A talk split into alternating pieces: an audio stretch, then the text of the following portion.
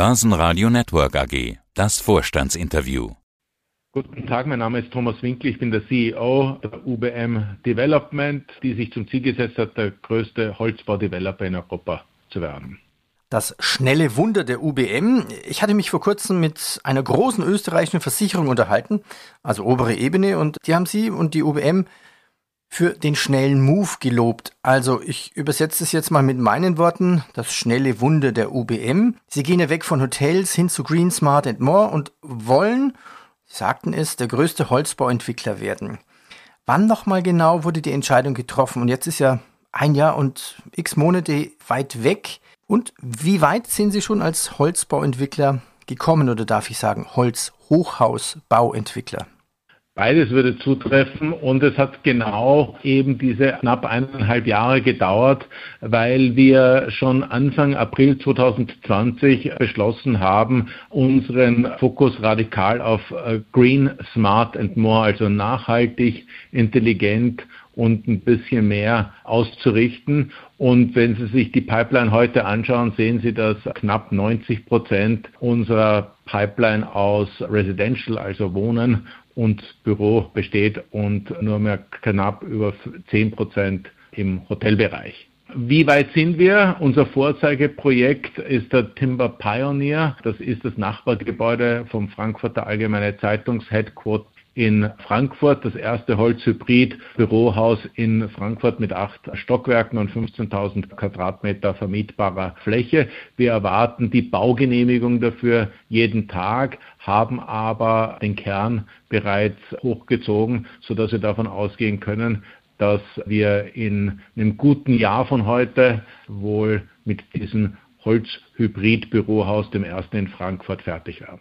Das schaue ich mir auf jeden Fall an, wenn ich wieder in Frankfurt bin und lass mich dann auch mal genauer informieren. Ich stelle mir das schon spannend vor. Ähm, wie ist das mit dem Personal? Brauchen Sie jetzt mehr Holzbauingenieure, andere Architekten und nachher dann Schreiner? Oder sind das genau die gleichen Mitarbeiter, die das auch und Firmen, die das auch machen dann? Naja, wir stehen ja alle am Anfang und der große Vorteil von der UBM ist, dass rund die Hälfte unseres Personals einen technischen Hintergrund hat und das ja jetzt nicht die erste technologische Veränderung ist, die man mitmacht. Allerdings muss ich sagen, die Veränderung, die am meisten Enthusiasmus bei unseren Leuten hervorgerufen hat. Was sie dann machen ist, sie haben ja immer noch den Kern, deshalb Holzhybrid in Beton. Das heißt, sie haben einen ganz konventionellen äh, Rohbauer, der auch im äh, Falle vom Timber Pioneer die Zwischendecken betoniert, müssen den dann kombinieren mit einem Holzbauer und da endet auch die Koordination noch gar nicht, weil wir uns darüber hinaus Geothermie, Photovoltaik und alles, was auch Nachhaltigkeit einzahlt, auf die Fahnen geschrieben haben. Das ist aber nicht so, dass wir erst seit gestern damit begonnen hätten. Unsere Hotels sind schon seit geraumer Zeit zertifiziert und da ist der Trend ja schon viel früher losgegangen und davon profitieren wir jetzt. Das Konzept als Holzbauentwickler oder Holzbautenentwickler passt ja perfekt zum Green Deal der EU wo wir ja bis 2050 null, also Zero Emissionen ausstoßen wollen und bei 2030 sogar eine Halbierung des CO2-Ausstoßes erreicht haben wollen. Die UBM müsste doch dann jetzt plötzlich der Liebling der Nachhaltigkeitsinvestoren geworden sein. Also was wir auf alle Fälle sagen können, ist, wir sind die Lieblinge oder der Liebling der Nachhaltigkeitsrating-Agenturen. Wir haben von der ISS, einer auf ESG spezialisierten Rating-Agentur, ein Crime-Rating bekommen und sind damit alleine in der Immobilienbranche in Deutschland und in Österreich. Sie hören einen gewissen Stolz bei uns mitschwingen, der sicher darauf zurückzuführen ist, dass wir eben bei Zertifizierungen schon sehr früh darauf Wert gelegt haben. Allerdings auch neu für uns ist, dass wir unsere Wohnbauten in Zukunft zertifizieren lassen und wir haben in unserer Pipeline auch mittlerweile über 50 Prozent Wohnprojekte. Green Sanierung versus steigende Kosten, beziehungsweise dann steigende Kosten für die Mieter. ESG besteht ja auch aus der sozialen Komponente. Was sind denn die Auflagen für grüne Sanierung eines Gebäudes beziehungsweise Neubau? Und Sie haben gesagt, Sie machen ja noch viel mehr. Dann kommt Thermie dazu und Solar. Wie viel teurer wird das eigentlich als normales Bauen? Wir haben ja ein Pilotprojekt hier in Wien bereits fertiggestellt, wo man es direkt vergleichen kann. Das sind sieben mehr oder weniger idente Mehrfamilienhäuser, von denen eines in Holzbauweise hergestellt äh, wurde und der Rest in konventioneller Bauweise.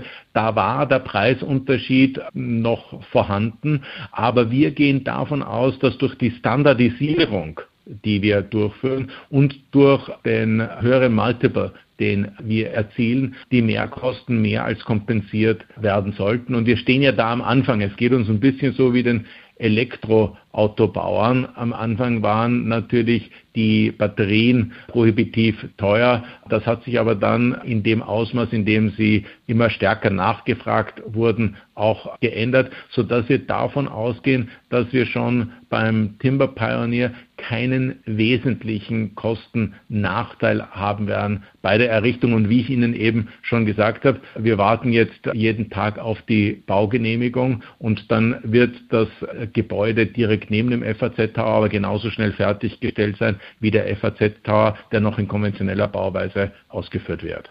Und was heißt dann Standardisierung? Das heißt, Sie haben die Teile vorgefertigt und werden dann hingeliefert und per Kran eingebaut? Oder, oder? Genau, so ist es. Das sind also vorgefertigte Teile, die in einer Fabrik entstehen.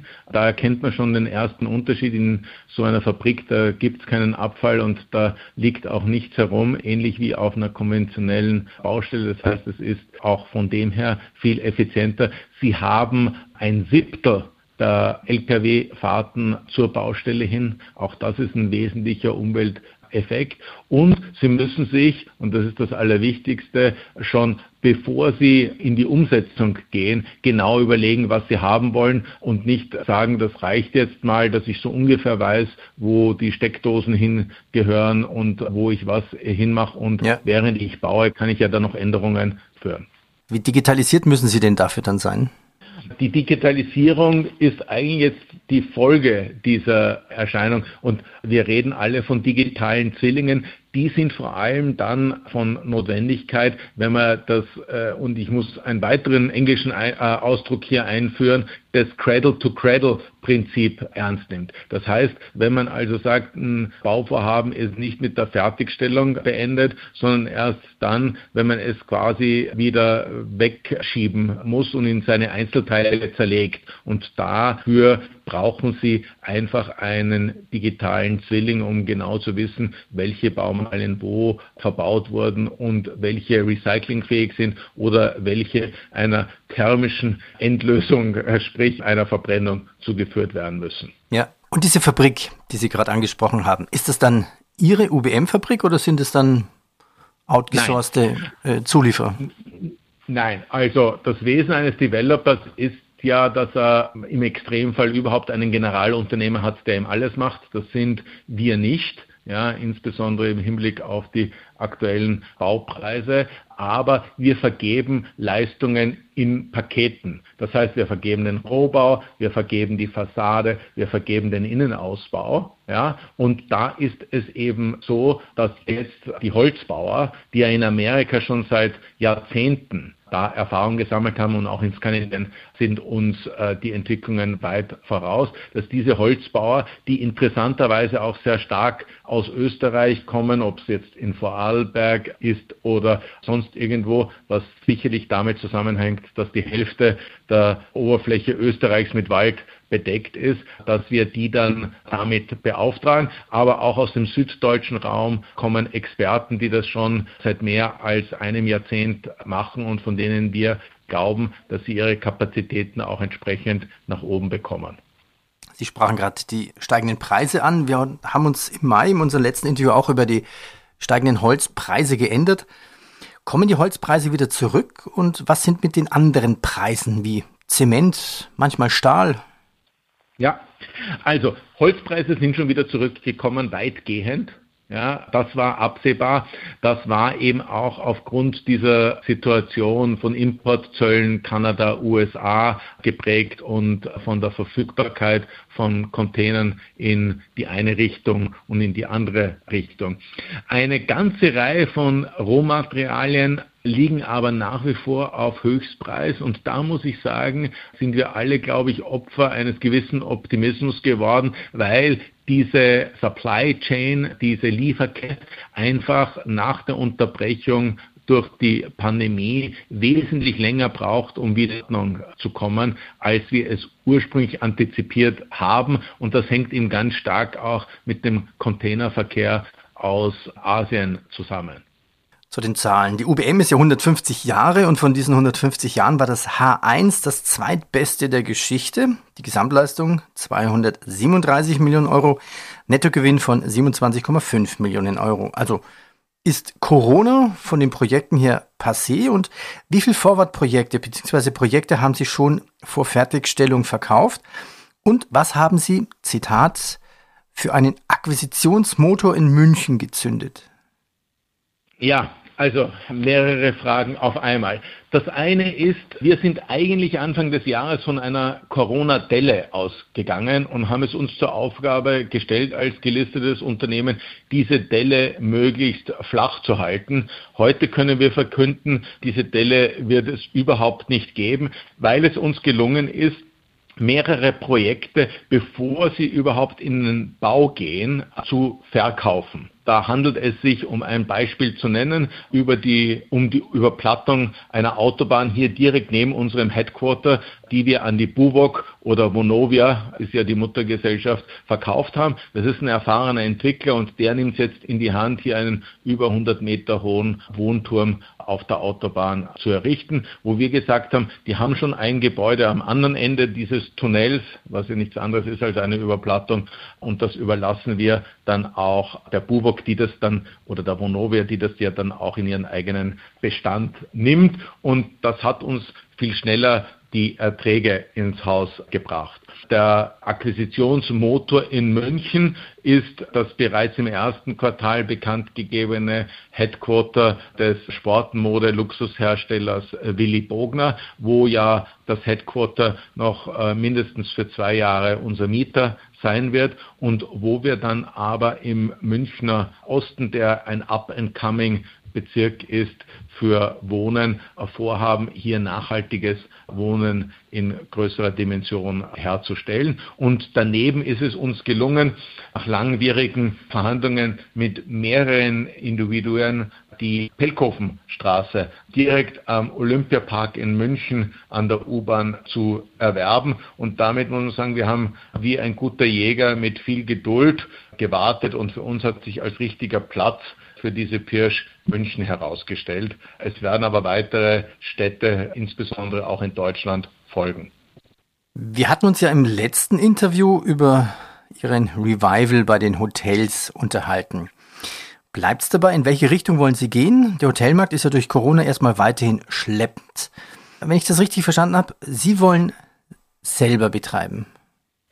Ja, also ich würde anders sagen, wir betreiben selbst aktuell schon 14 Hotels, aus denen bis Ende des Jahres 15 werden. Und wir haben auch das Know-how, selbst diese Hotels zu betreiben, was es uns ermöglicht, die Hotels, die wir vor der Corona-Krise eben nicht schon verkauft haben, auf den Büchern zu behalten und auf einen besseren Zeitpunkt zu warten. Insgesamt zum Hotelgeschäft ist festzuhalten, dass der Start in die Erholung schleppender erfolgt, als wir es uns alle erhofft haben und dass der Markt sehr zweigeteilt ist. Die Ferienhotellerie hat sehr gute Auslastungszahlen und dazu zähle ich zum Beispiel auch unser Holiday Inn Express äh, in der Klosterstraße in Berlin, das fußläufig zur Museumsinsel ist. Und dann gibt es aber auch Hotels wie das Crown Plaza in Amsterdam, das wir auch betreiben, das im Grunde genommen von den Wirtschaftsprüfungsgesellschaften, die in der Umgebung ihre Headquarters haben, äh, lebt und wo die Mitarbeiter nach wie vor im Homeoffice sich befinden. Also eine sehr gemischte Lage. Wir können Hotels betreiben, wir werden sie auch betreiben. Wir haben extra dafür eine neue Vorstandskollegin, die am 1. September von der Scharkhuber Gruppe zu uns stößt, geheuert, die auch den optimalen Betrieb unter schwierigen Bedingungen sicherstellt und uns eine neue strategische Perspektive eröffnet.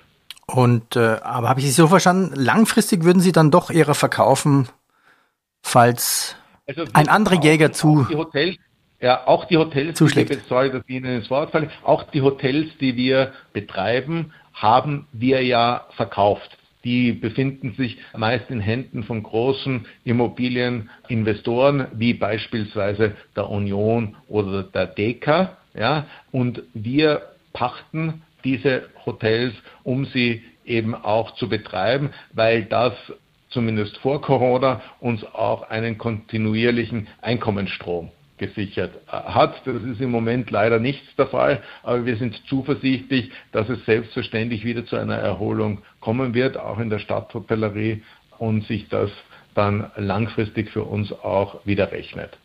Zuversichtlich sind auch die Aktionäre. Vor der Pandemie lag ihre Aktie bei 50, ging runter auf 23 im Corona-Crash. Jetzt ist sie schon wieder bei 43,20, kommt also dem Hoch immer näher. Von welcher Prognose gehen Sie jetzt bis zum Jahresende aus?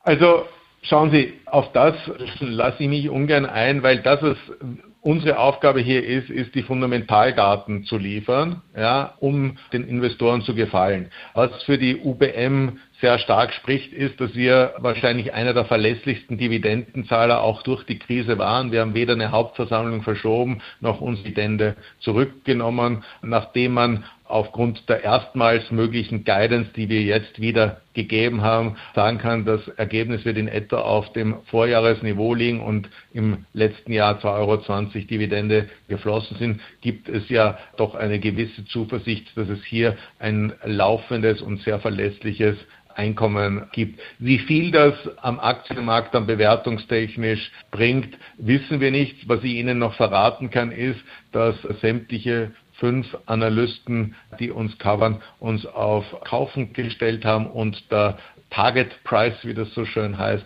über 50 Euro äh, liegt. Und das war vor der heutigen Veröffentlichung von Zahlen, die doch erheblich über dem Konsensus gelegen sind.